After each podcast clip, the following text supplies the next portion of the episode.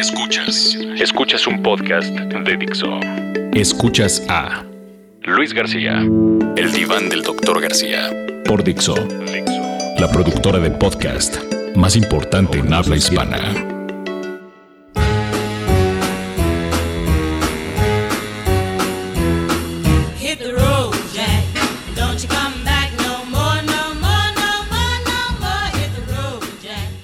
Peladas, pelafustanes, ¿cómo les va? Gusto saludarles. Eh, soy Luis García, uno de los miles y miles Luis García que existen y que pululan en nuestro lindo y pintoresco, pintoresco México. En mi vida laboral he ejercido un eh, sinfín de profesiones, oficios y sobre todo he cometido múltiples y múltiples eh, locuras. Fui futbolista profesional, fui muy feliz siendo futbolista profesional durante cerca de 18 años. Tuve la posibilidad de estar como dirigente deportivo en Monarcas Morelia, como vicepresidente deportivo, y hoy me dedico al fascinante, nebuloso y maravilloso oficio de comunicador deportivo. Hoy eh, TV Azteca, ¿no? Grupo Radio Fórmula y el periódico Récord son mis eh, pequeñas trincheras desde las cuales ahí intento balbucear mis supuestos conocimientos sobre un balón de fútbol y cualquier otro deporte que me seduzca, aunque también por supuesto hablo de farándula, porque bueno, yo en esa parte la conozco perfectamente, estuve inmiscuido, de comida, de cine, de familia, de hijos, de pañales, de partos, de lo que a usted se le pueda realmente ocu- ocurrir. Pero bueno, hoy me encuentro ante un grato y a la vez amenazante reto lograr que mi primer podcast no sea mi último. Es un tema complicado, es, es mi debut en estas lides y, y la neta estoy mucho más nervioso que cuando debuté allá por la prehistoria con Pumas en 1987 o inclusive cuando jugué mi primera Copa del Mundo en 1994 y metí un par de pirulazos contra el equipo de, de Irlanda. La invitación y el culpable eh, de sacarme de mi zona de confort y aparecer en estos menesteres. Fue el asqueroso y es el asqueroso de Dani Sadia. Eh, una cosa maravillosa, bajo su mando, hace, hace múltiples ayeres, grabé un tétrico y doloroso comercial o promocional para Cementos Tolteca. Esto fue cuando jugaba para, la, para las Águilas del América. Eh, este nebuloso y, y lamentable ejercicio cinematográfico fue para invitar a la gente a que asistiera a un partido de, del equipo del América. Lo único valioso, la neta, de este, de este pseudo comercial o pseudo intento, en donde el señor eh, Sadia era el, era el jefe, ¿no? el, el director y, de- y demás cuestiones, fue que a una de las dos eh, modelos que, que escogieron, bueno, pues me la acabé besuqueando, me acuerdo hasta del nombre, una morenaza cachondísima, Adriana Doblado, y sobre todo muy buena besando. Pero bueno, después de esto, eh, nuestro camino, hablando de, de Dani, se reencontró. Eh, me ofreció puntualmente ser protagonista de una película, un digamos un remake holandés, y pelosamente acabó eh, en la nada. No se realizó. Entonces, de un lastimoso comercial a una posibilidad de protagonizar una película, terminé haciendo un podcast para este desgraciado. A final de cuentas, eh, siempre será mejor tener algo que nada. La neta ha sido un parto, un verdadero parto estructurar y generar mi primer eh, podcast, no decir de la presión que me ha puesto la, eh, la socia, compañera, trabajadora, empleada, subordinada o lo que sea de, de Dani, esta Verónica que me está jorobando todos los malditos días, a todas horas, inclusive me pidió que le mandara los cuatro podcasts del mes, dije, si estamos todos locos. Pero bueno, hablando de partos, y de esto sé un rato, porque lle- llevo tres, tengo tres hijos, dos psicoprofilácticos y el último un hipnoparto. Y debo decirles que tuve grandísima injerencia en los partos, tanto así que mi vieja, la, la famosa japonesa Rosca Pérez, me reclama hasta el día de hoy diciéndome que yo sigo creyendo que yo parí. La neta, yo estoy seguro que yo parí. Inclusive creo que tuve mejor actuación que la, que la partera. Una realmente una cosa increíble. Pero bueno, regresando, insisto, a este asunto de de lo complicado que me ha sido eh, elaborar este primer eh, podcast para que medianamente no sea, no sea mi último eh, ejercicio. Insisto, cuando platico con Dani me dice, pues como 20 minutos, güey, casi me da un infarto. Y luego remata su comadre Verónica diciendo, no, como 40 o te puedes pasar algunos minutos más. Una, cosa realmente de locos. Pero bueno, definida más o menos la, la duración, entramos al tema del título. Este no nos costó tanto trabajo ya que decidimos ponerle el diván del doctor García. Este mote de doctor ¿no? me, lo puso el puñetas de Cristian eh, Martinoli, un pintoresco y ácido personaje, bastante fofo, bastante nalgón, ¿no? con el cual he consolidado una, una fabulosa sociedad en la chamba. Llevamos mucho tiempo juntos transmitiendo partidos, haciendo programas, nos entendemos realmente de, de memoria, con los ojos cerrados. Eh, el güey dice que es mi matrimonio más duradero y en esa razón eh, tiene totalmente razón. Es un, es un matrimonio bien avenido. Nos conocemos tanto que sé qué vino pide y, y- y- y qué término pide la carne y qué sopa le gusta más y qué ensalada le gusta más. En fin, somos un matrimonio realmente bastante bien avenido en donde, insisto, sabemos cuándo... eh, perro no muerde perro, entonces cuando estamos enojados eh, intentamos darnos la vuelta y demás. Pero bueno, a final de cuentas, eh, con este desgraciado y, y dada mi facilidad para casarme, llevo tres matrimonios, tengo tres hijos y bueno, tengo tres matrimonios. A mí el tema de los números me gusta que sean iguales. Eh, él concluyó que después de yo tener esta grandísima capacidad de, de matrimoniarme con tanta frecuencia, de subir al altar con tanta frecuencia, alguna vez un amigo me dijo, mi mejor amigo Luis Sandy, eh, que es una cosa maravillosa porque el güey se peina con pistola y, si ustedes lo vieran, tiene, tiene pelo púbico en la cabeza, es una cosa realmente lamentable. Pero el güey me dijo una, una, una cosa fantástica. Me dijo, güey, ¿alguna vez alguien te ha dicho o te has enterado que puedes ir a las bodas sin necesidad de ser el novio? ¿no? Y a raíz de este comentario, a final de cuentas, ya me casé por última vez con la asquerosa de la Rosca Pérez. Pero bueno, fuera de esa eh, circunstancia, entonces Martinoli concluyó que por mi grandísima experiencia con, eh, con los juzgados de lo familiar y en la vida, yo tendría que ser llamado el, doctor. Esto fue en, en- en Chiapas, ahí quedamos en un partido, me parece, ahí de Jaguares. Quedamos en que a partir de ese momento iba a ser yo el, el doctor. Y una mentira repetida un millón de veces automáticamente se vuelve realidad. Lo, lo que, es, eh, lo que resulta simpático de esto es que eh, en estas redes sociales, ¿no? tan, tan volátiles, tan, tan sirve para nada, tan, eh, ¿no? tan, eh, tan cobijadas por estos troles y demás cuestiones, existen varios doctores de verdad, doctores de verdad que se violentan porque me dicen a mí doctor y me señalan que yo no estudié. No estudié medicina, pero sí estudié contabilidad pública en la gloriosa Universidad La Salle Indivisa Manen. Es por eso que, bueno, hemos llegado a la conclusión de que el podcast, si es que logra subsistir la primera emisión, se va a llamar El Diván del Doctor García. Superados ya la duración y, por supuesto, el título, vino lo más, pues lo más cabrian, lo más escabroso, el tema. ¿Qué exponer? Para que no acabara yo eh, exponiéndome como tal. Y, de pronto recordé que de una de mis escasas eh, virtudes es que me vale 3 kilos de tubérculo poblano hacer el ridículo. Después de muchísimos años, hoy tengo 45, aunque parezco de 23, me hice consciente de mi felicidad y entendí que la vida no puede ser tan seria. Me río de mí mismo, como dice Po- Polo Polo, de mí mismo, con suma frecuencia puede ser que hasta exagerado y hago lo mismo con los demás. Me río de los demás con y de los demás. En, mi actual oficio, en esta parte de, comunicación eh, eh, deportiva.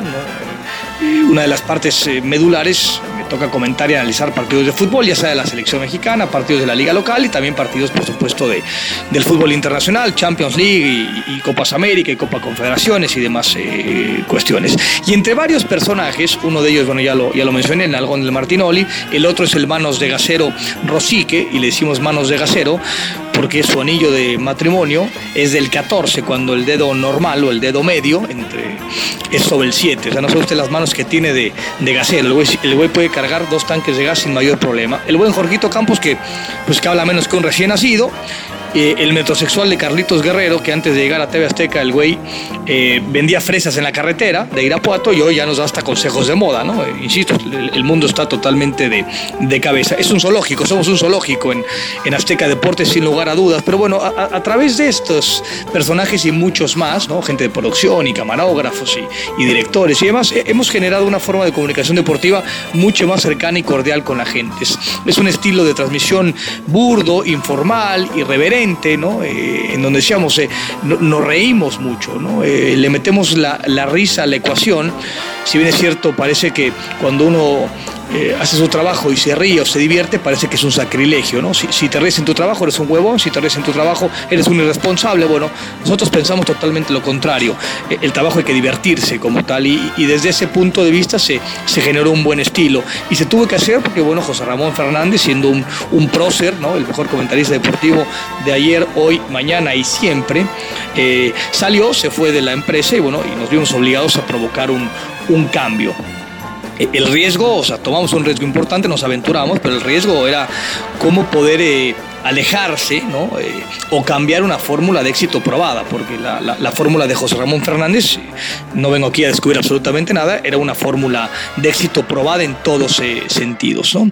La consolidación de este estilo fue, fue turbulento, sufrimos muchos boicots internos y externos, inclusive presidentes de clubes pedían nuestras cabezas, ¿no? puntualmente la de Martinoli y la mía, porque creían equívocamente que nosotros éramos responsables de, de lo malo que andaba su, su equipo. ¿no? Eh, nos atrevimos a, ser eh, distintos, diferentes, y, cada vez que pienso yo en distinto o en diferente, automáticamente tengo que, remembrar y recordar este fantástico eh, speech, discurso que se tiró Graham Moore, el director eh, y escritor de, Imitation Game, ¿no? que ganó el, el, el, el Oscar, ¿no? A, digamos, al, al creador de la, de la, de la computadora. Y, si bien es cierto, Iñárritu fue fantástico en sus, eh, en sus tres discursos, este, este chamaco eh, mencionó puntualmente que a los 15 años se quiso suicidar por el simple hecho de, de que se sentía distinto y desde esa palestra de haber ganado un Oscar, él invitaba a toda la gente a que permaneciera distinta. Realmente cada vez que, eh, insisto, me acuerdo de cómo se generó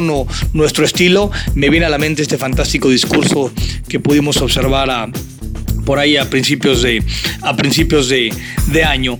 Eh, este estilo que a mucha gente le gusta, sin lugar a dudas, y, a otras tantas le- les parecemos un eh, payasos con micrófono, eh, en algún momento va a tener que morir y, está mucho más cerca de morir que de, de seguir trascendiendo y, y eso lo, lo sabemos eh, eh, puntualmente, ¿no? Pero bueno, en asuntos eh, más trascendentes que una transmisión de fútbol, una pelota o si gana o pierde la selección nacional, y bueno, hablando de ello, voy a hacer una pequeña pausa aquí. Desde que fui eh, futbolista profesional y tuve la fortuna de estar 10 años con selección nacional, eh, hasta la fecha no comprendo ni comparto en ningún momento este asunto de, de poner en las piernas y en la espalda de, de 11 futbolistas o de 11 deportistas de alto rendimiento las alegrías o tristezas de un pueblo. Es un tema que sigo sin entender.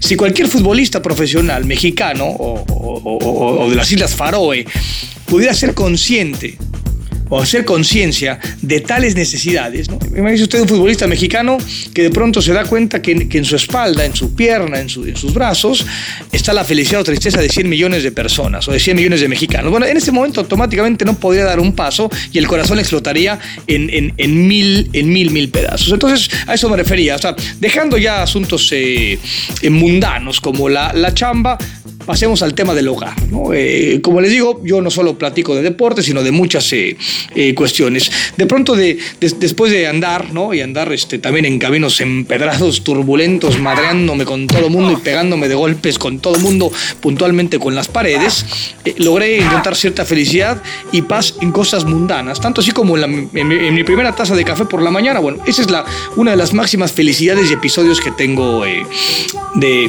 de tranquilidad y felicidad. ¿no? Y, y, por supuesto otro lugar donde encuentro total plenitud es, es mi casa. Como, como les platicaba hace algún rato, soy jefe de una vasta familia.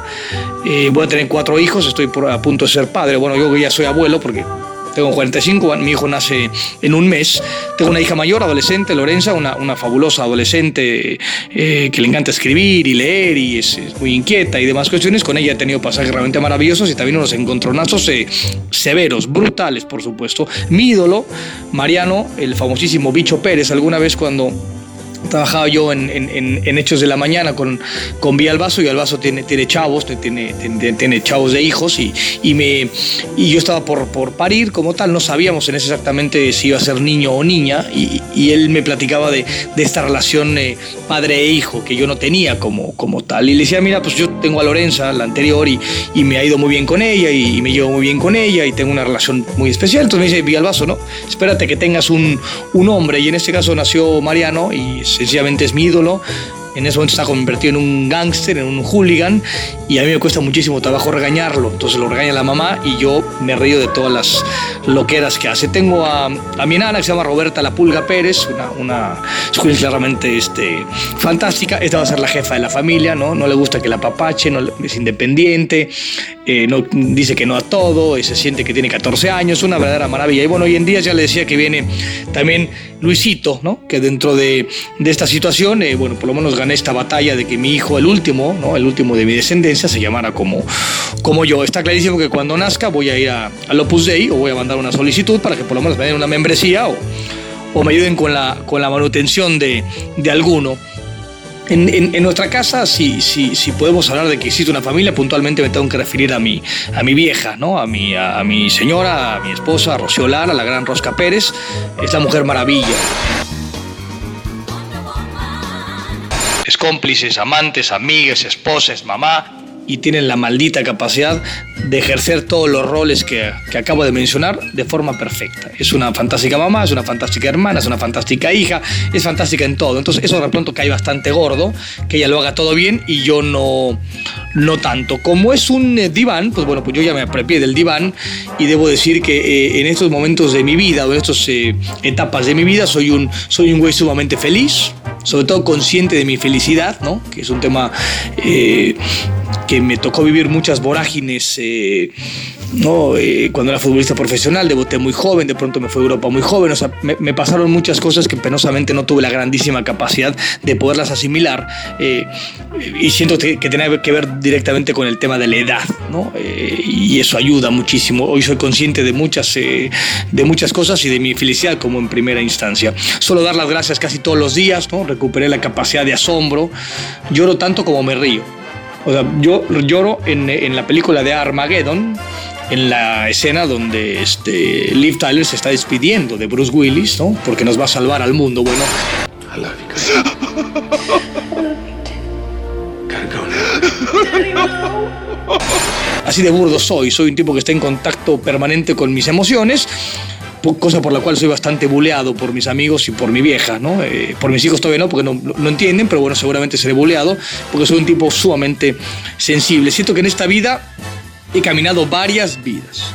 Soy un alma vieja, así me siento. Alguna vez eh, una sanadora me lo dijo y cuando me dijo, tú eres un alma vieja, bueno, se me ensanchó el pecho. No, no sabía qué carajo significaba, pero dije, güey, pues debe ser muy chingón. Entonces yo ensanché, el, eh, perdón, ensanché el pecho y dije, pues eso está bueno, ¿no? Soy un alma, soy un alma vieja. Soy un absoluto creyente en la energía, en esta parte de la meditación. El Teta Healing es una de las cosas que yo eh, practico. Soy una mente abierta a conocer diversas maneras de, de espiritualidad y, de fe. Cualquier curso energético que usted pueda conocer, bueno, ahí estoy yo inscrito.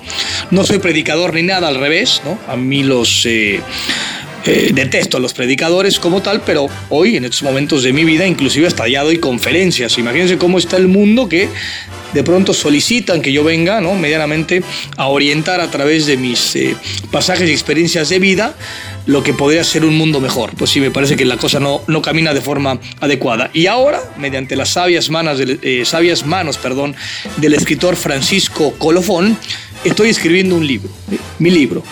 Por cierto, si pueden, eh, lean El trompetista, que es, es- segundo, el segundo libro de, de mi compadre Colofón, que es un delicioso relato sobre la vida, ¿no? fantasioso, como debería ser la vida y la muerte sobre todo. ¿no? Pero bueno, yo en lo particular me he reinventado muchísimas ocasiones, he mutado de piel sin empacho, sin duda. Me cuesta muchísimo tiempo, eh, me cuesta muchísimo, perdón, voltear o espejear al pasado. eh. He cerrado muchísimos capítulos de mi vida sin voltear la, la vista, la cabeza y, he abierto otros tantos sin, sin la menor duda, sin el menor eh, temor. Ya como les dije, este diván, pues ya se volvió mi diván, ¿no? Ya parezco doctor Phil, nada más que ese güey sí es doctor y aparte es un multimillonario. Pero se joroba porque estoy explorando esta, esta nueva industria, ¿no? Y necesito hablar para cualquier lado y eso automáticamente me lleva a cualquier lado. Es más, los 5 mil dólares que me dijo que me va a pagar por, eh, por cada podcast este desgraciado del, del Dani, solo por esta ocasión, porque esto, esto me funcionó como una gran terapia, no los voy a cobrar. A partir del segundo, te voy a cobrar 10 mil, güey, porque seguramente será un grandísimo éxito. Esto ha sido una, una maravillosa terapia. Prometo, prometo que para el segundo, para el segundo podcast, para el siguiente, haré algo mucho más seductor, mucho más interesante que hablar de mí, de mi pensar, de mi sentir y de mi vida. Eh, y me vale que Dani ya no me quiera y que me corra. Esto de andar grabando podcast me gustó muchísimo, este fantástico ejercicio. Entonces, si no tengo en dónde ponerlos, güey, pues me los voy a poner a mí mismo. Así que bueno, les mando besos, abrazos, arrimones. Por acá nos estaremos este, escuchando y sintiendo, ¿no? Por supuesto, en estas ondas gercianas, dirán por ahí en mi pueblo. Besos y abrazos, hasta luego, more.